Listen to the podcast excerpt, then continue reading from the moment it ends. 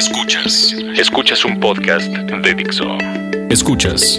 ¿Dónde ir? ¿Dónde ir? El podcast de la revista ¿Dónde ir? Por Dixo. La productora de podcast más importante en habla hispana. Hola amigos de Dixo y de dónde ir. Estamos de regreso para seguir viviendo octubre a todo lo que da. Todo lo que da. Y obviamente hoy les traigo a mi peli azuli favorita. Hola, Mafer. Soy Chris Vales. Como los del super. Ok, Cristina no se sabe presentar a sí misma, pero es la coeditora de cine en la revista. Así que ya saben, todos esos listados de películas y series en los que quieren pues decir sus opiniones un poco groseras, tienen que ir a- Diríjanos a mí. Los absorberé.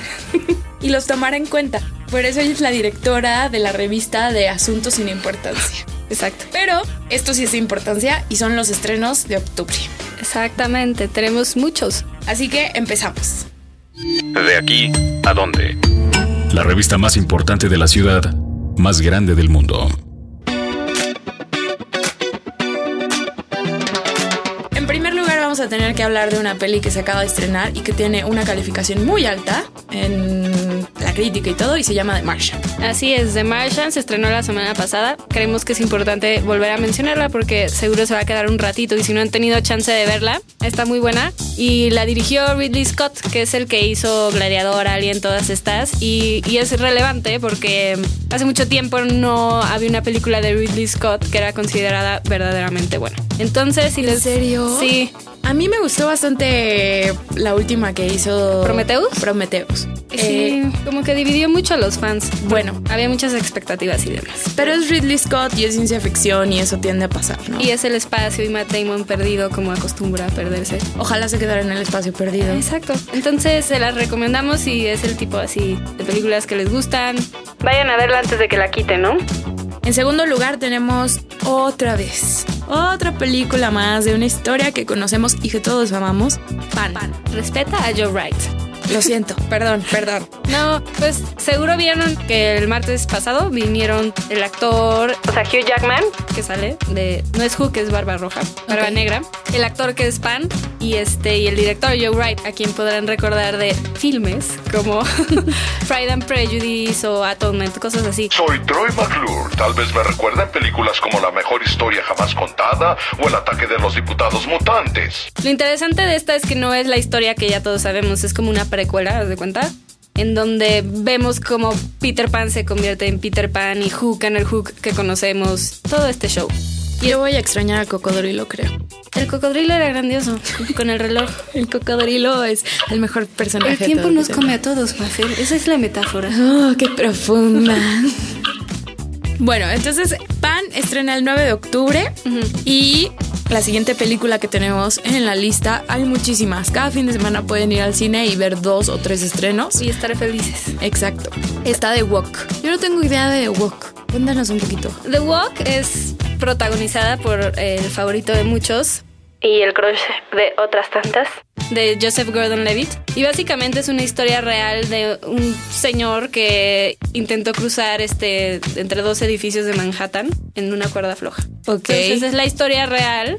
Que ya sabes, si te gustan las biografías y historias inspiradoras y salir con ganas de cruzar el- la Torre Latina. Ay, no, qué horror. Nadie quiere lograr cosas en la vida. o sea, Nadie. hola. Ay, Pero además, personalmente, a mí, mm, el Gordon Levitt no me cae nada bien. No sé qué tiene. ¿Qué onda? Eres la primera persona que conozco que me dice eso. Sí. No, en 500 días con ella, de verdad era así como eres un tetazo, por eso te dejaron.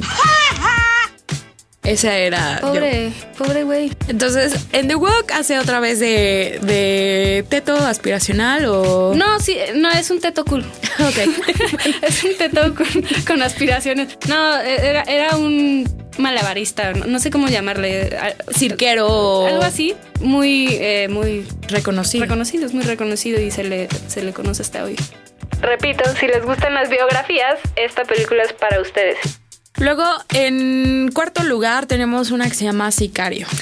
Exactamente. Sicario es este una historia que protagonizan Benicio, no, debemos decir Emily Blunt y Benicio del Toro. Ha causado mucha polémica porque es un tema fuerte. Tiene que ver con el, el narcotráfico, sí, pero lo interesante es que, y qué triste decirlo, pero lo interesante es que ella es la protagonista, ella es la heroína de acción. Y así sí, es raro, sí. ¿eh? Porque digo, la verdad es que nos han dejado con pocas heroínas que de verdad podamos admirar en el cine. Exacto, y, y lo chistoso es que Emily Blunt ha declarado varias veces que fue un problema que ella fuera mujer, que el estudio muchas veces quiso este, cambiar el guion para que fuera hombre, que querían que saliera desnuda y ella no quiso, muchas cosas, pero le fue bien en el Festival de Toronto, que es, para los que no saben, el Festival Internacional de Cine de Toronto es el primer indicador de hacia dónde van los Oscars. Entonces a las que les va bien, seguro entran. A los actores que les dicen, ay, qué cool, seguro entra. Así las que nadie esperaba, van a los... Y tú estás súper contenta porque eres fan de Emily Blunt. Sí, sí, me voy a casar con ella. Ah, Yo soy fan de. Benicio del Toro, Ah, entonces Vamos a verla.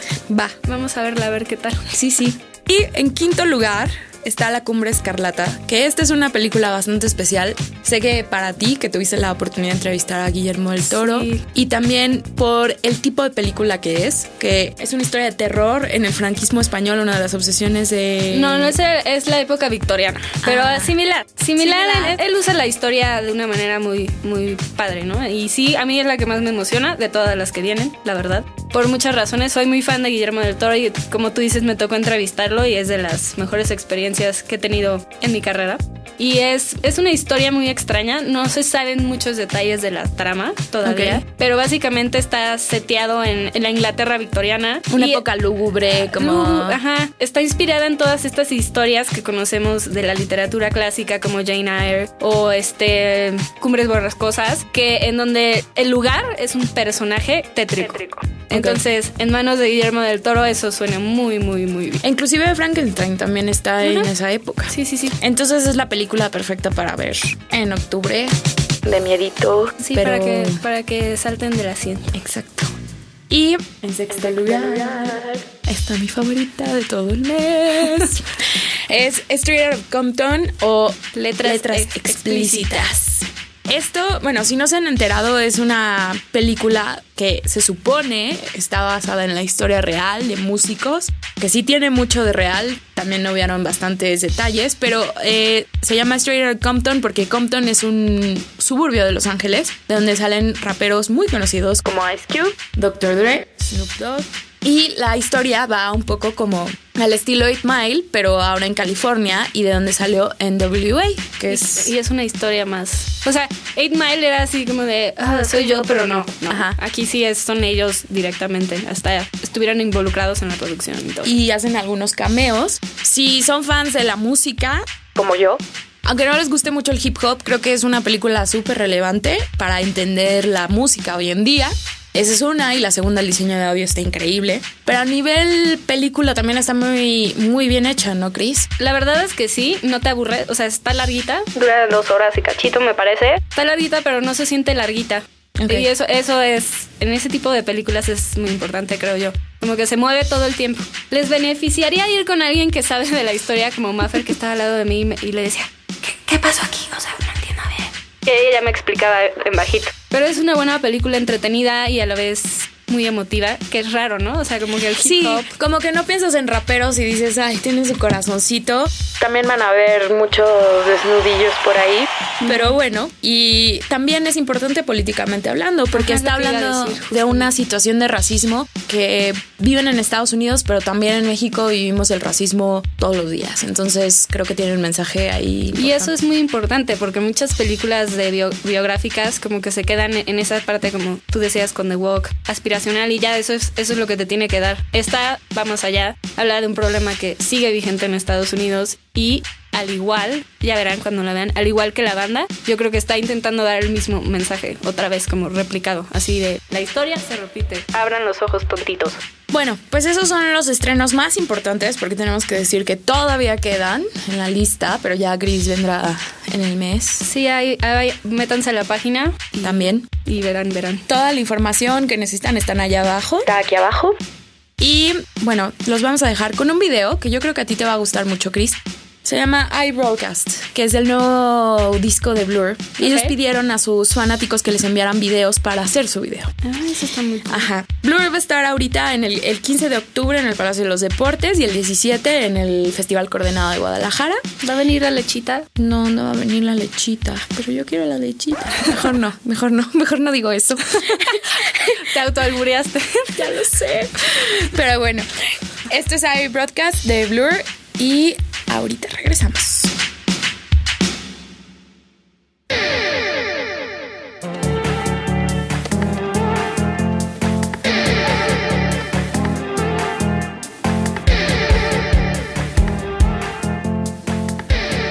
Escuchas. ¿Dónde ir?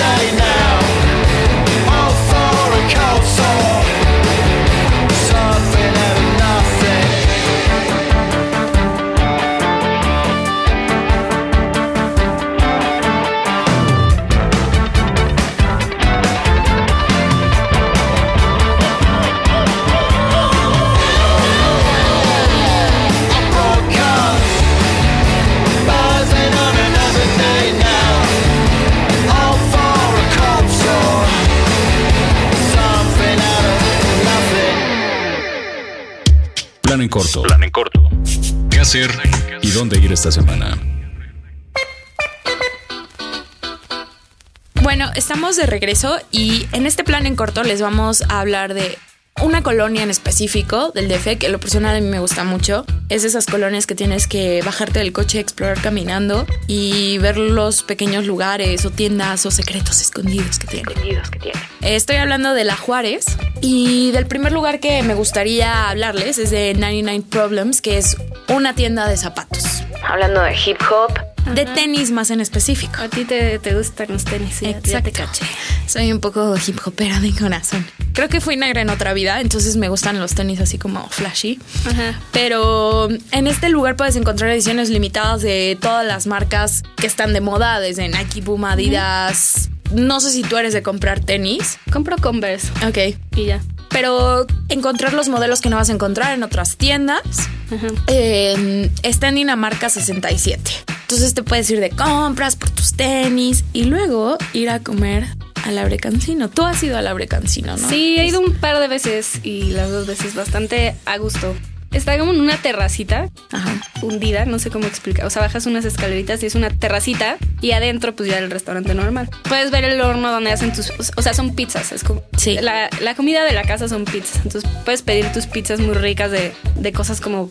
Era con queso de cabra y Ay, así. La de cuatro quesos con, con uva, uf, no te la puedes esa, perder. esa alguna vez la, la pedimos. Pero está muy a gusto porque y más si vas de noche porque está muy bonito el, ambi- o sea, el ambiente, la ambientación más bien, no el ambiente, la ambientación de, del lugar tiene lucecitas y este y ponen mesas largas en, en- en el patio y pides tu vinito y puedes charlar muy Como a ven, ya, como escuchan más bien, ya somos un poco adultos contemporáneos, entonces vamos a comprar nuestros tenis porque estamos Ajá. haciendo la edad que tenemos y luego un vinito y una pizza o... Pero la verdad es que la Juárez, aunque ahora están abriendo lugares muy nuevos para tomar y echar la fiesta, uno de los cuales vamos a hablar en unos momentitos, pues la verdad es una colonia bastante familiar que se vive bien y se puede caminar, está céntrica, es segura. Hay de todo aparte, ¿no? O sea, Sí, desde cosas muy tradicionales como la panadería Rosetta hasta, pues sí, el Abre Cancino, que es un restaurante ya. más en forma. Ajá, exacto. Luego, ya en último lugar tenemos la apertura de El Bar, que se llama Luciferina.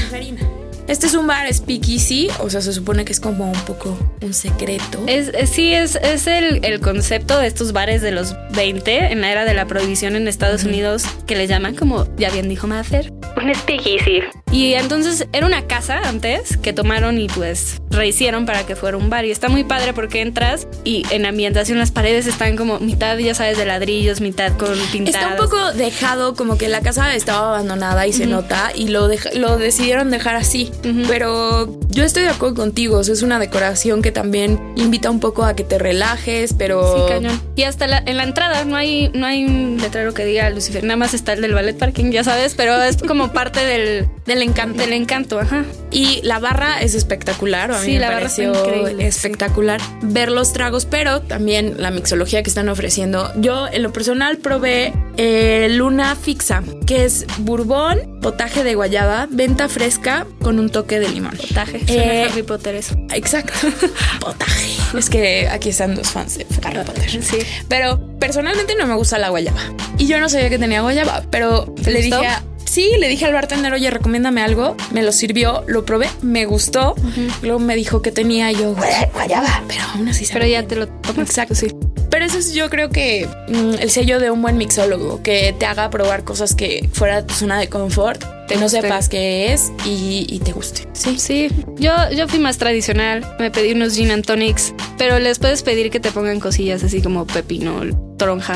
Les recomiendo con toronja. He de decir que el gin and tonic no es fácil de hacer. Sí, no. Entonces tienes que ir a un Muy buen rico. lugar. Y Luciferina, además, la música está bastante agradable. Tienen noches, a ti tocó electrónica, ¿no? Sí, me tocó un evento de electrónica, pero les recomendamos reservar porque luego si tienen eventos y cobran covers, si reservas no te cobran. Es un buen tip ese. buen tip ese.